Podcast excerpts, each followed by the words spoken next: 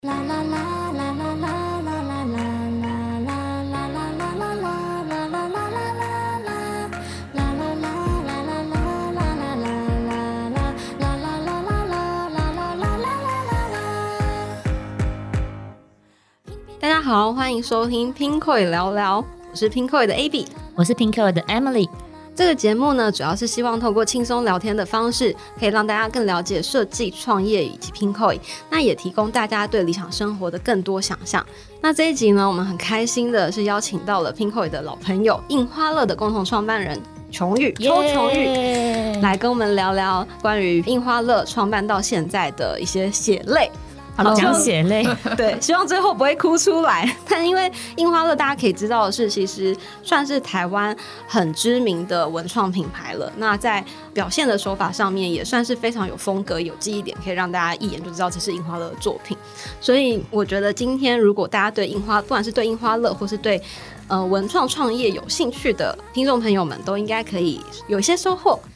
好，那琼玉可以先跟我们打个招呼吗？Hello，大家好，我是印花乐的琼玉。那呃，印花乐就像刚刚 AB 说的，它是一个呃有点我们叫自己常青树啦，然 后我们自己觉得自己是文创界的蔡雅嘎啊，不是啦，就是 就是呃，我们品牌已经十十多年了这样子。那呃，我们是在做印花的设计，那把它用到各个生活里面可能可以有的物品啊、场景上面这样子。然后我现在在公司负责的主要是营运这一段，所以等下可能可以稍微分享一下说啊，那营运这一块啊，啊、或者是一个设计师，然后要进入商业领领域的话，那我们在想什么这样子？嗯，好。那我也稍微聊一下为什么这一集就是我们试播集第二集会找到琼玉来聊吼，因为其实印花乐也算是报道上面的常客，也蛮常会看到就是去聊印花乐为什么要开始创业，然后从一个设计本科背景，然后变到现在一个很成功的品牌，但好像我们在看这件事情的时候，比较少看到大家会去聊印花乐在商业上面的一些策略，但其实是。这个樱花乐的商业策略是很聪明的，就是如果一个常青树可以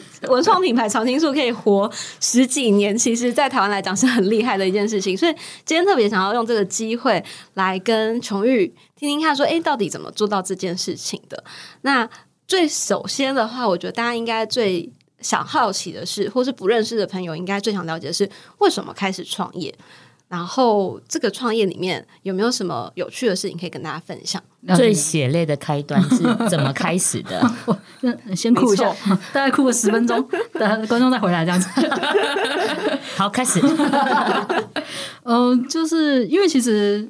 刚刚有说到，就是设，诶、我们其实是呃设计师，我我们三个呃创办人，其实我们都是念 fine art 的。然后你可以想象，就是完全不知道这个世界怎么运作的艺术人，然后要做一个品牌，然后在大学毕业那一年我们就创业。其实，其实我们不是很清楚这个世界发生什么事情，然后商业往来是怎么样，那我们就要用我们的创意或者是我们做的作品开始这个品牌。其实前面我我只能说，就是吃了蛮多苦头的啦，只能这么说这样子。我我也想多问一个，你说就是从法亚，然后大学毕业，才一个社会新鲜人就勇于创业，嗯嗯嗯这股傻劲怎么来的？嗯嗯，哦，我觉得傻劲用的很好，就是只有就是只有傻跟有劲这样子而已。但这个结果不傻，但是当初肯定是有一个什么样的闪光一念的念头，让你决定冲向这条路。OK OK，那我觉得我自己回看啊，然后我想要用看起来比较厉害的那个那个方式去包装，因为很多人都说创业创业家他是来自于对世界的问题啊，就是我对世界我要举手我有问题这样子。那那时候我们也举手了，然后说有问题这样子，嗯，那我们就用这个这个商业模式去去验证这个问题，然后后来发现哇，成本有点高，就是哇花那么多钱，然后我们就为了验证这两个问题。那我们那时候问题是什么？就是呃，我们那时候一个是因为我们是做。呃，视觉相关的艺术嘛，好，那我们会想问说，那呃，我们想到北欧，嗯、你可以想到北欧视觉，大块面啊，很鲜艳的色彩啊，那你想到呃日本，你可以想到樱花啦，你可以想到海波纹啊，你大概都有些画面。那台湾有没有这样子？而且是除了阿嬷的花布之外的台湾有没有这样？那是那是第一个问题。第二个问题是，诶，我们看到就是台湾的很厉害的纺织技术，那但是台湾都是做代工。我们有没有可能在这个土地里面长出一个 Apple，就是就是长出一个像 Apple 这样的品牌，它是一个自己的品牌。那我们的我们的很厉害技术做我们自己的品牌，这样这件事情。所以那时候我们就就是勇敢的举手，然后就开始了这件事，这样。所以真的是真的是傻傻的、就是觉得哎、我们想要试试看啊，我们想要验证看看，大概就是这样子的的感觉。而且这两个问题很大哎、呃，超大，因为一个是从文化面，嗯从一个区域可以代表的精神面，想要去创造一个专属于台湾可以让世界留下的东西。嗯嗯另外一个是从制造方面，因为的确台湾在纺织业一直是翘楚。嗯嗯嗯那刚刚琼英讲到一个点，我也蛮感同身受的是，几乎台湾的纺织在做各大品牌，不管是精品或是知名品牌代工，在纺织上是非常强的。面料的开发也好，制成也好，都我们都是第一名。嗯嗯但我们好像一直真的没有办法，有很多人在尝试，但是好像一个代表作，嗯，或是真的可以把刚刚讲的文化的精神跟这个代表作结合在一起，向世界发声。嗯很多人在努力，但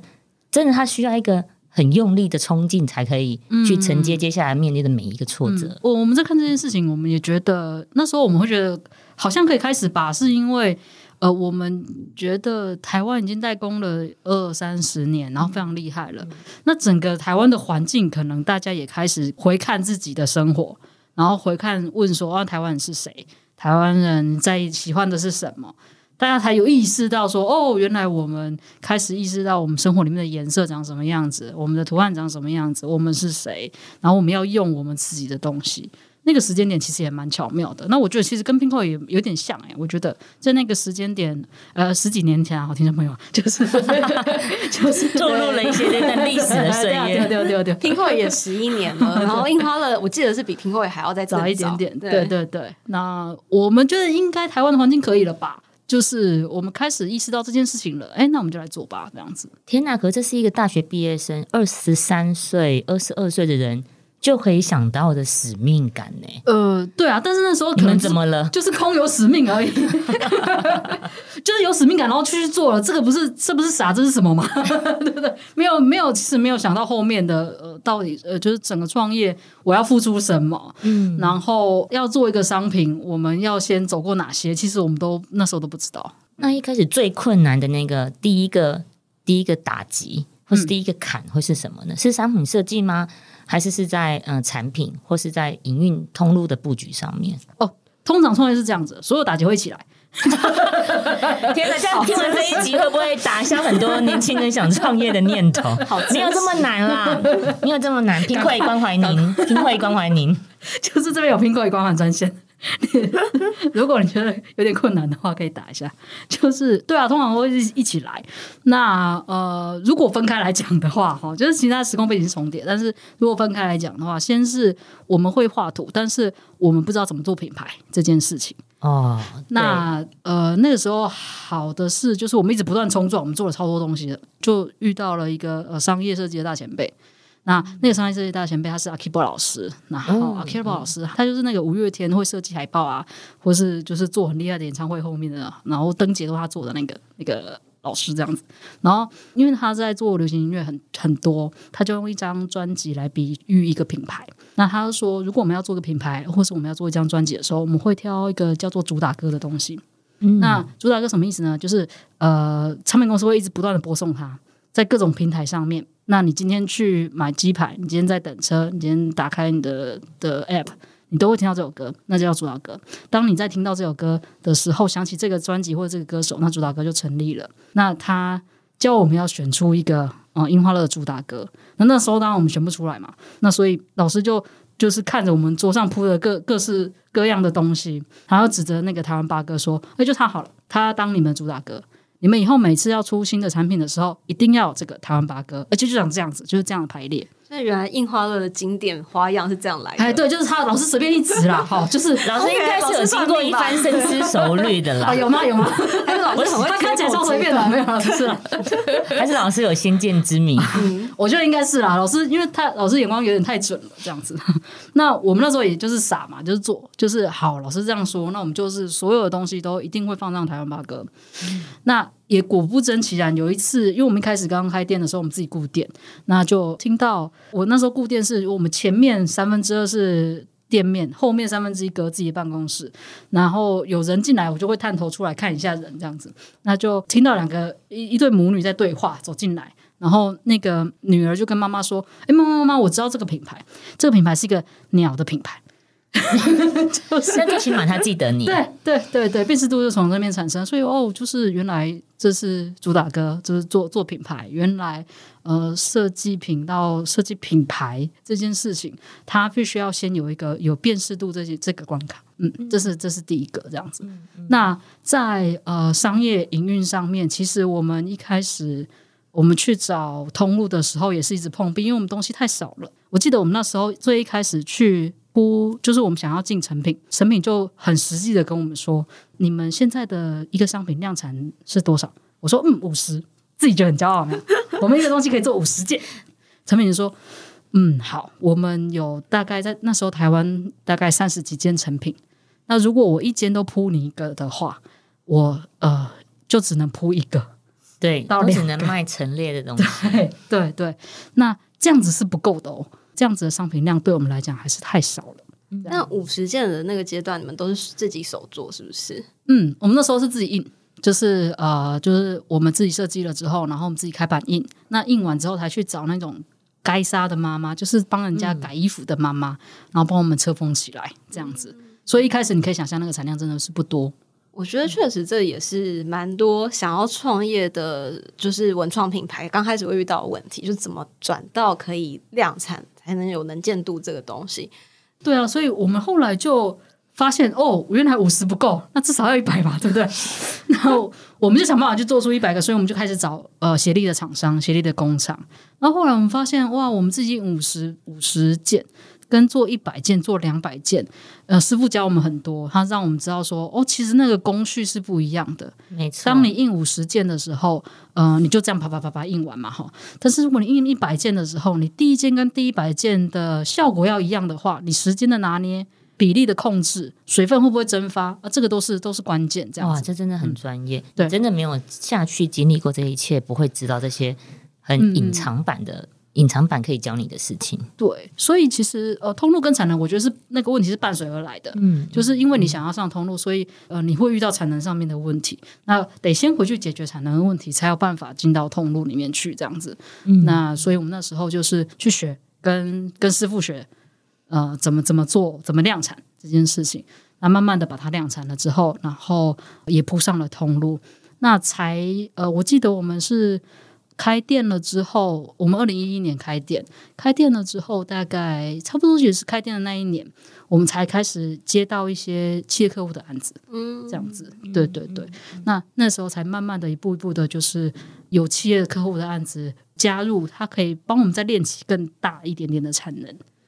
那那然后才才继续这样子。那我想好奇，因为刚刚提到。八哥，台湾八哥，所以初期在品牌创立的时候，为了找到这个主打歌，肯定试了很多不同的图案切点。对，那因为刚刚开头其实跟琼玉聊了蛮多，是如果三位创办人都是 Fine Art 出身的，那从 Fine Art 看了那么多可能历史伟人的作品，对，然后做了很多各种不一样、很意境或者是很精神层面的一些艺术的作品，承接到接下来在品牌开发上立刻面对。商业挑战主打歌的时候，那时候怎么会有八哥产出？嗯，还是那时候有没有其他在跟八哥竞争主打歌的人？有谁？我觉得我自己身为粉丝也蛮好奇的。OK OK，了解了解。哦，有有八哥有很多竞争者了，好，其他的鸟类，比如猕猴或什么之类的。哎，这个问题很很棒哎，很很少人用这个切角来来问我们，因为其实有些人会问我们说，为什么是八哥？为什么不是呃樱花钩吻龟啦？然后，对台湾有很多代表性的保育类动物，地质，对这种石虎，哦，对，嗯，八哥算是比较冷门的一个城市，可以这样说吧？就是 我对不起，八哥，我们是喜欢你的。我不是老实说，我是透过印花乐认识它是一个台湾特有的一个物种，嗯嗯，对，理所以我理解。确实蛮有趣的。嗯，然后我们那时候就我就我就会访问那些就问我就是为什么不是樱花公文龟的人，我就问他说：“哎，你有你有看过樱花公文龟吗？”然后台湾黑熊你有看过吗？就是 face to face 的看过 这个好难动物哦。动物园看过算啊？对，吗？可能可能算算算，这算这算好，。谢谢。石虎也很难找到它的踪迹嘛，对不对？对，但是啊，但是八哥他不在我们现在人的生活，他在过去的长明生活其实是存在的。那呃，八哥怎么来？是因为其实我另外 partner Emma，她的她那是那时候是她大学毕业的作品，但是她是把她那时候的作品的概念是这样，他是把中国的花鸟画置换成台湾的鸟类。就是中国的花鸟画里面，然后的那些鸟类置换成台湾的鸟类，而且这些鸟类是长明生活里面的鸟类，这样子。哦，那其实。对啊，其实八哥我们呃，可能在早些二三十年前的人家是会养八哥的，没错，你让我想到有一些时代剧，嗯会有那个穿着长袍马褂，清朝时间啊，清明之初，嗯然后他可能掉个烟斗，嗯嗯会去训练他他家的八哥那讲话，对对对对，那个戏剧画面，怎么突然涌进我的脑袋里？嗯嗯嗯，所以所以呃，我们其实就是延伸那个概念，其实我们想要做的是，你在生活上面你有看过的，他曾经跟我们一起生活过的，然后呃，他可能慢慢快消失了，但是他也曾经跟我们一起生活过。那除了一些鸟类啊、飞禽跟八哥竞争之外，还有另外的一个我们一个那个图案的系列是台湾的旧的建筑里面的元素，哦就是瓷砖，然后或是毛玻璃上面的纹窗饰，花对对对对的。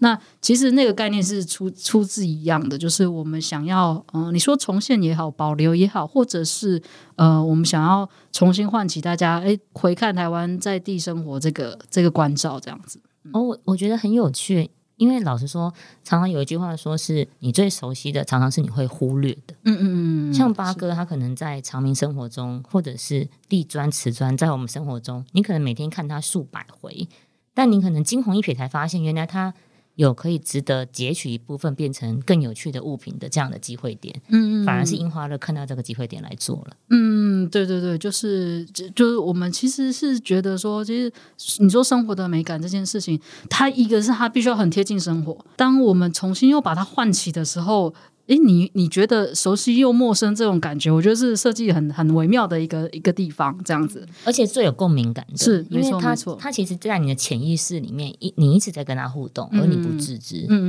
嗯，对哇对对对，其实这跟这跟 Pinko 也在做一些事情，我也觉得很雷同哎、因为常常会有人问我们说，你觉得设计美学是什么？嗯那常常会把美学这两个字在精神层面上做很大的放大哦，你一定要懂得艺术。其例如三位创办人，在我的想象中，可能是一般民众定义对美学非常了解的，好，因为你科班出身，你懂。可其实一般的人们，像这种嗯完全对这艺术一概不知的人，其实你在生活中有很多都在实践美学，而你不自知的时间点。嗯嗯，所以我。觉得这样这样的观察好有趣哦。嗯，其实你如果开始留意一下你自己的穿戴啊，然后或者是你自己用的东西，你自己本身其实就是一个嗯美学或者是设计的集合体，或者是你可以说你其实就是一个做行走的作品。对我刚刚也想讲这个字，行走的行动展示作品对，对对对，因为你每天装点在你身上是是是办公桌上的小物，对你家里卧室里面的各种装饰，其实都是哎，是是是，好有趣。而且其实印花乐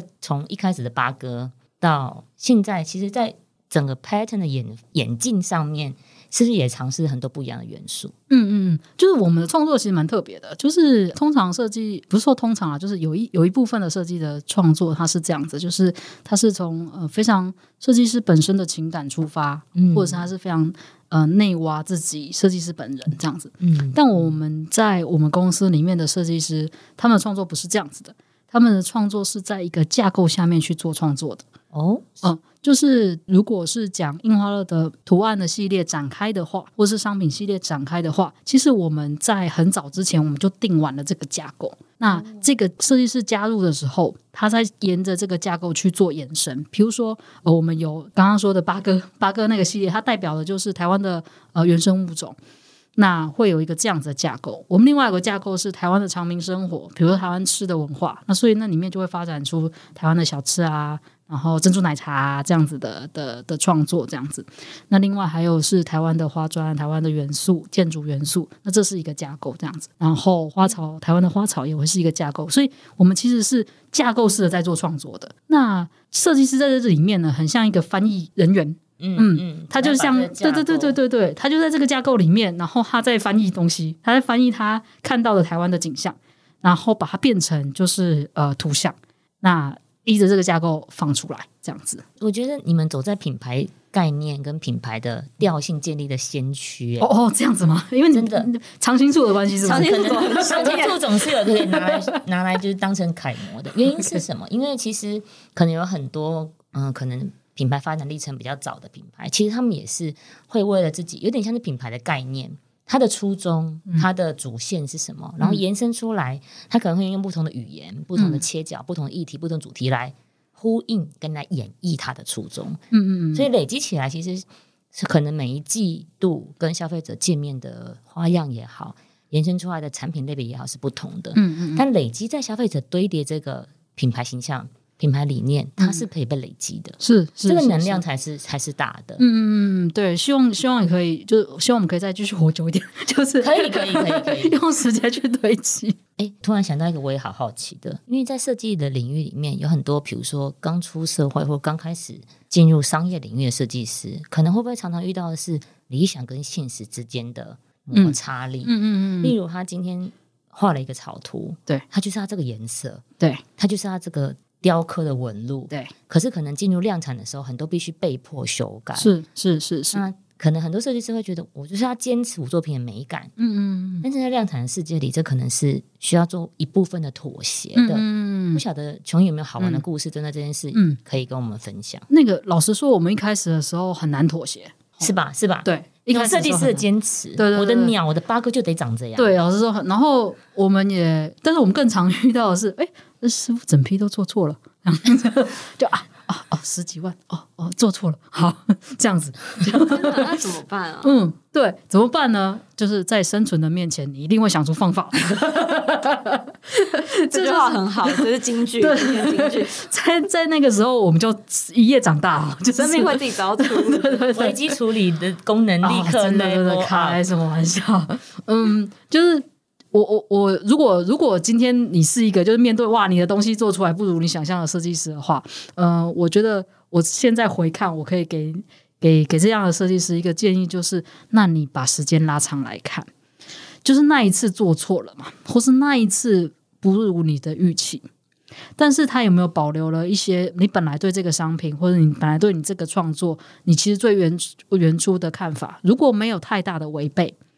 那呃，可以先让你这样子的看法放到市场上面去，去去找到有没有呃吸吸引你的观众，或者是有共鸣的客群。去听听看大家的想法是什么。那你还是会有下一次嘛，对不对？下一次你应该是有办法更接近你那个想要的完美的方式，不用跟这一次过不去，这样子就是嗯，东西已经做出来了，那我们就先先看看吧，就是让市场为你听听听听看市场的声音，对对对对对对，就是我觉得可以把时间拉长来看，那你就不会在那个当下那么纠结了，这样子。对，但我我再回到我们原本想问的一些问题好了，就包含其实呃，可能各位听众还有大家对于印花乐的熟悉，因为刚刚我们讲到物以类聚嘛，就是其实早期我们会吸引到都是一些本来可能就会成为你客人的人，但我觉得印花乐。让我感到最聪明的一件事情是，你们开始做了很多跟大型品牌的联名这个东西。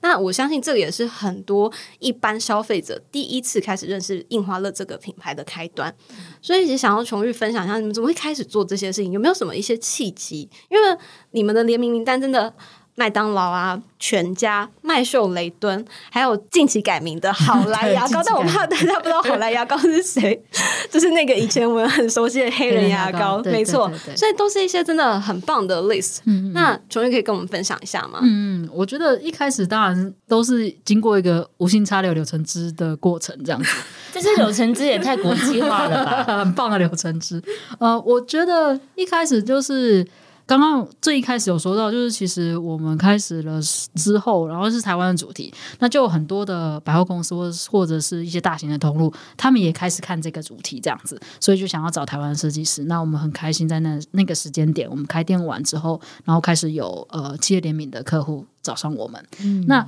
一开始当然就是呃，如果可以接到一个、接到两个，然后我们就是好好的、小小的做，其实对我们来讲还还还蛮好的。那呃，我觉得我们第一个挣扎，诶，挣扎点 就是我我们第一个就是我觉得算是真的很大型的连锁性的的客户就是全家。嗯，那我们的企业客户这一块很特别哦，我们的业务哦比较像是呃提案或者是专案的人员，比较像这样，什么意思呢？就是他们只要坐在办公室里面，然后电话就会响起，然后电话响起就说哦我是谁谁谁，你这样很多业务很羡慕 对啊，啊，好拽从哦，天上好 对长不是不是就不等，就是不一样。真的不是，这不是不是炫耀，不是炫耀哈，就是其实老实说，我们其实也没有什么业务技巧，那比较是呃我们品牌走在前面，所以大家会知道说，哦，樱花乐其实是在关心台湾的，然后、台湾设计师呃有这两个这两个 tag 这样子，那所以就会有人找我们，然后那时候全家来找我们，那我说挣扎的点是什么呢？是因为我们自诩是一个文青品牌，有品味的文青品牌。有文青哎，要文青小心你，品牌要小心你接下来的形容词哇，这样哦。子哦，不行啊，不行，是不是我们节目的受受众是很广大的？I'm sorry，我很怕讲出什么得罪你。好了，就是我们自我们自己曾经有幻想过说，哎、我们那个店呢、哈，要开在那种山上，然后你要开着两个小时的车，啊，特别去找这个品牌，然后买他的东西，就是我们曾经有这样子这样子美丽的幻想。好险你没有这么做，好，这样子就是真的是会死掉是不是对，不会说会死掉，可能活不久。然后结果那时候全家找我们合作的时候，我们第一个纠结不是我们产能够不够，不是我们办法做得出来，而是天哪！之后你就可以在你家的巷口买到樱花乐的东西，这件事情其实对我们来讲有点冲击。是好的冲击还是嗯，我很难说那种纠结对，很因为你没有想到自己的作品是被某些懂得赏识的人收藏，嗯，可是其实你可以让每个人都拿到，那不是更好吗？对这是一种骄傲哎、可以光光耀门楣的骄空中傲。要 对，后来我们呃，我们那时候我们三个方的三个人还因为这件事情认真的坐下来开了一次会，就是我们在讨论我们纠结的那个问题。那当然。后来我们就合作了嘛，主要真的是因为就是不是光宗耀祖，然 后主要是因为就是我们想说，呃我们自己刚刚举手的那两个问题，如果我们可以让它的影响力变大的话，那，那那那会是这个品牌要的。好，先先不要管自己个人纠结这样子。我可以问一下，这大概是你们创办第几年的时候获得全家青睐吗？呃，我们零八年开始嘛，一一年开店，然后全家的话，我记得是一六年、一七年那时候的案子，这样。那也是真的经营蓄积了一对阵子对有经营了一段时间被看到啊，对啊，对对，就是对解解惑的比较比较多年一点，对，没不是，就是那然后那时候呃，我们就跟全家合作完之后，某一天电话又响起来，然后他就说他是麦当劳，好幸福哦 那他想起来的都是！Emily 已经在摇头了，想说这个我想说，电话拿起来麦当劳，电话拿起来全家，多少人想要有这样的合作机会？我们现在已经不是这样了。没有，现在是 email email 进来，OK，然后呃，我们跟他很开心的戒慎恐惧的聊完了之后呢，我们业务都让都会问说，哎，那你怎么知道我们的？那麦当劳说，哦，因为我看到你们跟全家的合作，哦，所以真的所以是真的是一个接一个。嗯嗯，所以应验的那个应验的那个我们那个当下的那个选择嘛，就是我们其实想要选择是让更多人看见这件事情。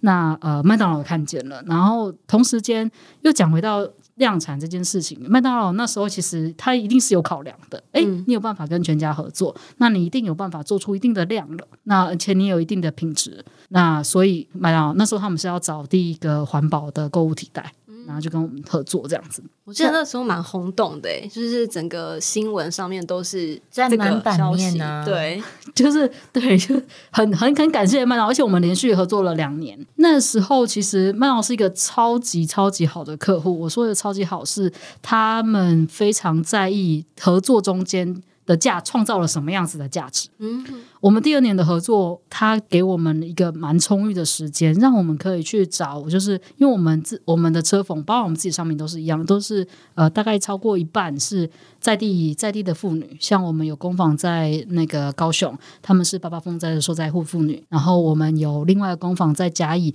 它是我们跟市长会一起建立起来，他们是中低收入户的妇女做车缝这样子，那他们。车我们的东西，包括客户的东西，超过一半的产能都是他们供应的。那那个时候，麦当劳因为他们是妈妈们，他们一个一个做，他所以他时间拉比较长。麦当劳给我们很充足的时间，所以第二年合作的时候，就有这样子的，就是由呃我们八八风灾的受灾户的妇女一起把它车起来。那对啊，所以其实我我印象非常深刻哦，就是那时候出货要出货给麦当劳的时候，我就去到那个那个他们是在大爱园区，他在小林村一村之隔的山岭乡那边，然后他有一个大爱那时候帮就自己帮忙建起来的一个园区，那。呃，他们那边我们的货就放在他们的活动中心里面，这样子 就是放在那园区的活动中心，然后就一个超大的卡车来来拉货，然后因为要进麦当劳的仓，所以要上站板啊，然后要包裹啊，就是非常专业的做法。这样，那我们好不容易上完站板呢，也货货车关起来。然后有一个妈妈就跟跟我说：“琼宇啊，我觉得我们很厉害，诶，我们很专业。”就是妈妈们有一个妈妈就这样跟我们说。那一刻我就觉得说：“哦，对，就是这件事情，因为麦当劳的他对商品的标准是非常严格的，他对商品的要求，然后呃，就是包含进仓，就是刚刚刚说那种进仓都是非常专业的对对对，非常非常专业。它是一个国际级的的要求，它甚至会集合工厂啊，集合你的用料啊，这样子。那又是这么在地的妈妈，那我们这中间其实串起了这两件事情，其实对我们来讲，哇，这这个我们也发现了，是客户让我们看到这个价值，就是哦，我我们可以串起非常在地的产能，然后跟国际型的的企业这件事情。我记得这个东西那时候好像对印花乐也造成了一个小震撼嘛，因为我记得麦当劳是甚至要求到说是要对花这件事情，对不对？你也可不可以跟大家分享一下这件事情跟对话这件事情难度在哪里？对话两个字可能很多听众听不懂。对，可是琼毅可能要帮大家解释一下这个很专业。LV 包大家知道吧？嗯，知道。判断山寨货跟正版的事，就是 LV 包啊，如果你的呃，假设 LV 包的袋身哦，外面有一个口袋片的话，都有印花。LV 的那个印花呢，那个口袋片的印花跟袋身印花是要可以对得起来的，好、就是看上去连续的图案。对，看上去不能断，不能有断断点，任何接缝处的对都花不能要是一个有断点。完整的，没错，没错没错，这个叫做这个叫做对花。嗯，那呃，麦当劳是一个非常有标准的客户。要教那些风灾的妈妈们对话。呃，那个时候我记得我们是第一次合作，然后是八哥，然后跟大麦克放在一起这样子。哇，好特别哦！八哥成语大麦克车，八哥乘以大麦克，然后呃，八哥跟大麦克呢，就是他们刚好是在呃袋袋子的，就是站在袋子的话是平行的，如果跟袋口的话是平行的这样子，那他会就是一路满花到就是两面都是都一样的。那时候麦当劳就问我们说：“哎，那我们可不可以啊？就从袋子的侧面看的时候，因为他们都是平行的嘛，那两排也都要平行，就是正面跟正面跟背面都必须要是平行的。八哥要对八哥，麦大麦克要对大麦克，从侧面看。你是说正面跟对面的八哥要长一样高吗？对对对对对。那呃，我们那时候其实我们已经请台湾算是非常厉害，都是在做国际代工的工厂帮我们印布了。嗯，那但是他们那时候的印布的那个容许范围，歪斜的，因为布一定会容许，因为它有弹性，它一定歪斜，因为它有弹性嘛，所以它的它的最大容许范围是就是大概是三公分。那一个八哥跟一个大麦克大概就是差三公分，就是它就是长三公分的大小，所以所以其实我们那时候就是超多，就是我们对折对起来，就是其实都是不在同一个水平上面的。那怎么办？对方是麦当劳啊，不能怎么办？想我办法追法做到。求国际标准品质。没错，没错。那个时候就是呃，我们跟我们生产的同事，然后跟妈妈们，我们就一片一片划线，就是先把它折起来之后，呃发现它可能可以上下的稍微调动一下，然后我们就是画出那个调动的记号，那我们再次按着调调动的记号去车，这样子。哇，对，所以嗯，这也是一种练习。但也相信也是让樱花乐往下一个 level 提升，对对对，就是这个技能。因为老实说，你讲这个事情，其实大家可能听众可以现在翻一下你手边有印花的包包或是衣服，或是大家最容易会有什么格纹衬衫之类的，你只要看袖子的接口跟你。就是跟衣服身体这边有没有对起来，你就知道其实大多数如果你市面买的平价这些东西，其实是没有做到这个程度的。是没错没错，或者是它就是乱花，它通常比较不会挑战就是直的横的的这样子的花纹，因为那真的，一歪斜一面有对起来会很明很明显。显。对对对，哇，你看，你要想那些妈大爱的妈妈们，对啊，她可以走在路上跟他的小孩说：“你看，那是妈妈的作品呢他。现在做工是国际精品的水准呢、对呀超厉害。没有错。那时候呃，就是第二次合作的时候，大概大概他们就是他们就说：“哎，琼玉，我们告诉我们什么时候要上市，那我们要去买这样子。然后我说：“哦，好啊，那你们最近的麦当劳？”他说：“嗯，很近，四十分钟，开车四十分钟就到了。”开车还要四十分钟，啊，然后那他们那时候，但是他们就是一上市的时候，他们就发动他们高雄的朋友们，然后就去去支持去买相亲这样子支持对对对对。好可爱哦、嗯，没错。那也是因为这样，就是后来像刚刚有说到的曼秀雷敦啊，然后或者是好来，呃，是因为麦当劳这个案子，让我让我们这个品牌或者是我们的商品跟在地关怀，然后呃在地生产这件事情连上了，那跟呃友善环境这件事情也连上了。那其实也是因为乐本来一直都想要做的事情跟出发点，那所以才会有像麦秀雷敦这样子的的公益合作案。它其实是就我们帮忙设计了这个外盒之后，它的所得它其实会捐助出去的这样子。那其实也真的蛮成功的，那个效果其实蛮好的，超成。功，我们都没抢到。真的。我那时候还我还记得几年前我还去排队。哎，刚刚提到那么多，像麦当劳也好，曼秀雷敦雷敦也好，都是一些已经在商业市场存活很久的大品牌了。所以我也好奇，像刚刚开头，嗯、小粉丝很多的疑问，怎么样从设计跟商业之间做那个思考的逻辑的转换？怎么从设计脑变成商业脑？这件事情有有有什么可以分享的？，嗯我觉得他绝对不会是隔天起来，哎、我是商业脑，突然开窍 不会，突然觉得，哎、如果有这个秘诀的话，我觉得对，可以可以告诉我吗？去卖对，在哪里？很多人要哪里可以刷卡？哎，请各位听众锁定下一集，我们就来卖这个。对就是它不是一朝一夕的，我自己觉得它是一个慢慢慢慢累积，然后跟学习学习的过程这样子。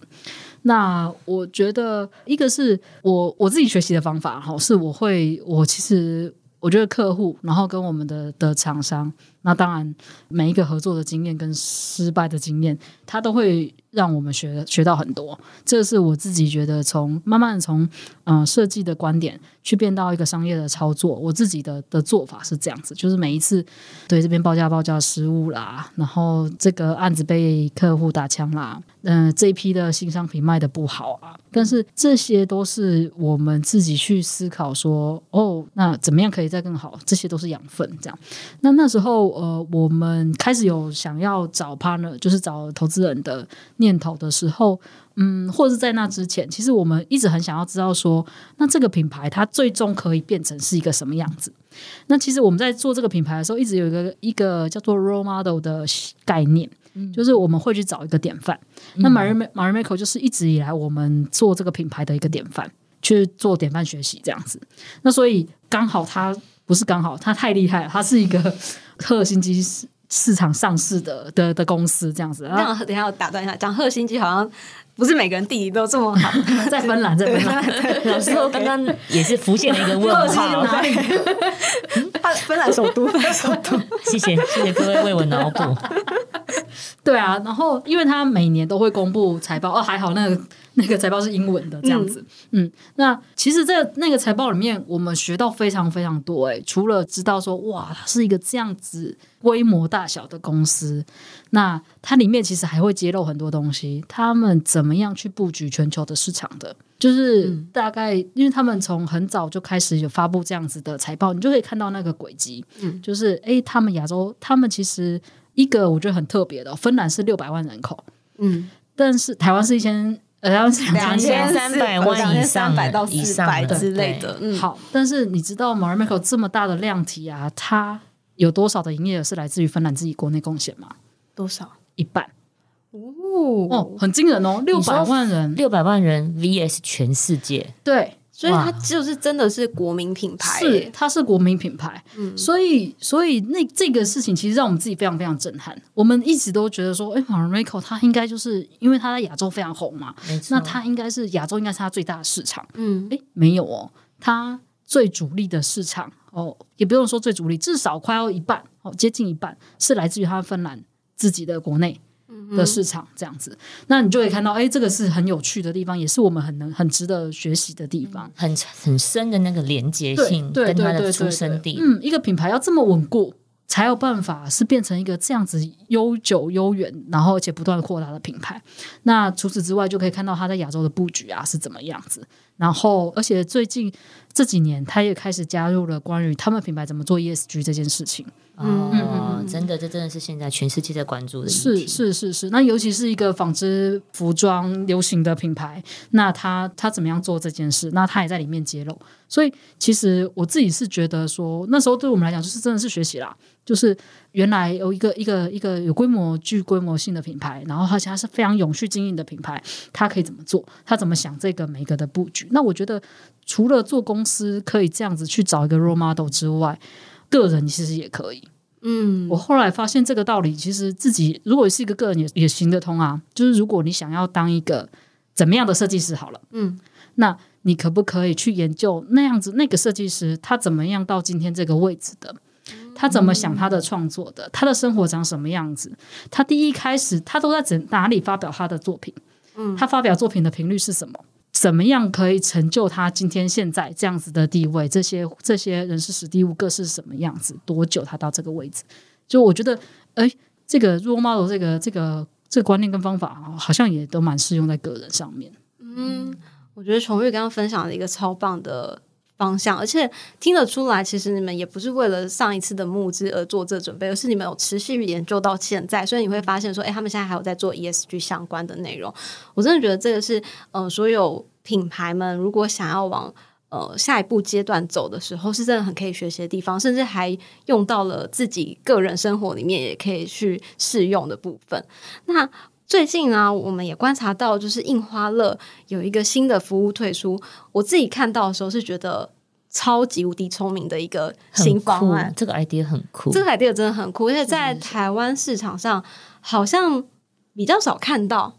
然后我想要请琼玉可以跟大家分享一下吗？这个服务叫做印花集，对不对？嗯，哇，真的是我们合作伙伴才会知道这么 inside 的东西。当然，我们是产业界的人啊。我们来，我们来来见你之前是有做功课 的，对对对对，但我们也想要跟更多人分享一下，因为我真的觉得这个服务是因为你们 T 也是大多数人应该都可以使用的，嗯所以应该也要让更多人知道。我我反而觉得这是很无私，对，对可以怎么把艺术跟刚刚提到的很多信念传递出去，很好的一件事。嗯，嗯，我们这个服务就是我们因为有非累积了非常多的图，嗯那因为十几年来，我们其实而且我们又是按照图库。的或者是架构的方式去累积这些图，那所以它其实呃可以被我们做主题式的分类。那这些图呢，又有呃，我们通常比如说我们做一款商品，推出一个新的系列的商品，呃，一个主要主要的图案，我们做了一个图，我们后面背后会有大概八九个图，嗯。我们一个图推出，其实后面它背后有八九个同同样类似的概念的图，这样子。但这些是没有被被问世的。一样，我们去呃接像麦当劳这样子企业客户的案子，我们提一个提案也会通常会提到差不多快要到九款的图案给他们这样子。那没有被选中的那些被打枪的那些，然后我们就会再收回到这个图库架构里面。那久而久之，它其实就累积了一个蛮庞大的图案的有，非常多的点子都在里头。对对对对，那而且它是非常印花乐的，嗯就是它的视觉语言是非常印花乐的。那我们就觉得说，哎，那它其实都就躺在那里啊，就躺在我们的电脑硬碟里面。那如果是呃大家自己在生活上面，或者是我们一开始其实先锁定，嗯、它是有制造制造呃能力、制造需求，然后但他就想要一个好看的图案。的这样子的、的对象，然后他可以进来我们这个图库看有什么样的图是他适合的，然后他就付一点很便很便宜的使用费用，那他就可以把它变成商业化的的运用这样子。那接接下来我们当然希望可以更广，就像 A B 刚刚说的，如果可以是一般人，如果你就是想要漂亮的桌布。或者是你想要一个呃，你你你要办你需要办一个活动，那你想要一个漂亮的背板，那你就可以进来这个图库里面去找图这样子。嗯所以我完整的 recap 一下，印花集这个服务，它现在是一个有点像付费图库，对对对然后呃，你可以在上面选择你喜欢的花样。是那它现在是你选购了之后，它有是有几种选项是可以商业用还是什么的？对重新可以再用嗯，如果商业用的话，你应该会有量产的需求，嗯那我们就可能就是依不同的量产的数量，用一个很简单的集句，就是两个集句而已。就是如果你要大量使用的话，大量、嗯大量复制的话，那是一个收费的价格。那如果你就是一个五百件以内的运用的话，那就是一个便宜的价格，这样。理解，所以它变成是说，如果你是，比如说你今天有一个水壶，然后你是水壶的工厂好了，你想要做一个比较漂亮的，其实也可以上这个图库去找他喜欢的，嗯然后跟你们买授权，就可以运用生产量产。那如果是一个可能五百件以内，通常可能是企业或是。呃，班级内如果要要做一个什么纪念品的东西没错没错，它或许就可以用这个，是这样子吗？是是是对对对我真的觉得这个好聪明哦。那我们真的很谢谢今天琼玉有这个时间来跟我们做这样子很深度的分享。我也相信是可以让大家听到，在过往报道里面比较少看到印花乐这一面。其实，在做一个文创事业体，不是真的画画图，然后卖卖自己想卖的东西就好了。虽然说你们前面看起来有一段这个 要不要很浪漫的过程、啊，很浪漫的过程，要搬到山里面的过程，但其实真的是要经过还蛮多的自己的成长、思考，然后也遇到了场上的挑战等等的，那才会走到现在，成为所谓常青树的部分。我们的创业其实很特别，我们是三个创办人，然后、呃，我们是高中同学，高中同学。呃，大学念不一样的大学，大学毕业后一起创业，然后到现在还没有闹翻，然后就是一一直还在一起工作这样厉害的，对蛮难得的。我我我觉得，呃，如果合伙创业的话，然后一起创业的话，我我发现，我觉得稳固的是我们价值观很一致。嗯，没错。那人如果说人是创业的很主体的话，那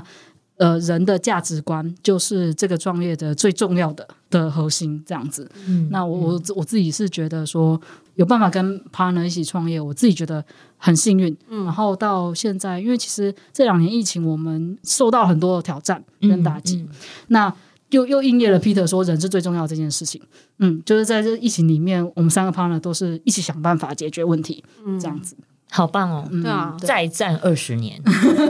啊，如同 S H E 一样。那时候就是神木了哈，就不是长金属了。那我们就再来录。OK，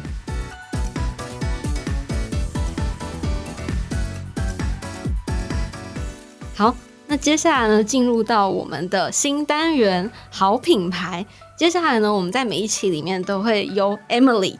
来帮我们精选一个拼会上面他近期看到最有特色，或是觉得最值得推荐的一个好品牌。好那今天你要介绍什么呢我跟你们说，我除了觉得它最有特色，肯定也是我个人用过的，？OK，所以有试用心得，有试用心得很好。我今天想要介绍的是一个来自日本的代包品牌，为什么呢？刚好我们这一集讲到的是有很多很有趣的一些设计物、一些相关好玩的背景故事。那这个品牌呢，它其实是一个编织的包包。大家可能想象中编织的包包，嗯，有什么难的？但是从中间的一些呃设计感也好，跟实用性来讲，它真的是近期我目前在呃探索使用包包的过程当中，觉得很惊喜的一个品牌。怎么说呢？在很多编织的一些制成上面，在你的背带的舒适性、跟你的包包花样性的突破，它其实给很多女孩们很多不一样的选择。不管你是比较暗黑风的，或是你是森林系的，或是你喜欢俏皮甜美可爱的，都可以在这样的品牌里面找到你喜欢的。嗯，重点来喽，大家记得一下，它的品牌名称叫做 KNT 三六五。你要再 repeat 一 N 次，T 三六五，你怎么知道？我刚刚正想要透过广播系统再讲第二次你脑要 repeat 三次，那再一次。K N T 三六五，大家记得了吗我怎么要推荐它呢？其实我自己也买了一个，然后那时候我也号召很多亲朋好友，我觉得好物不能藏私，我一定要分享给大家。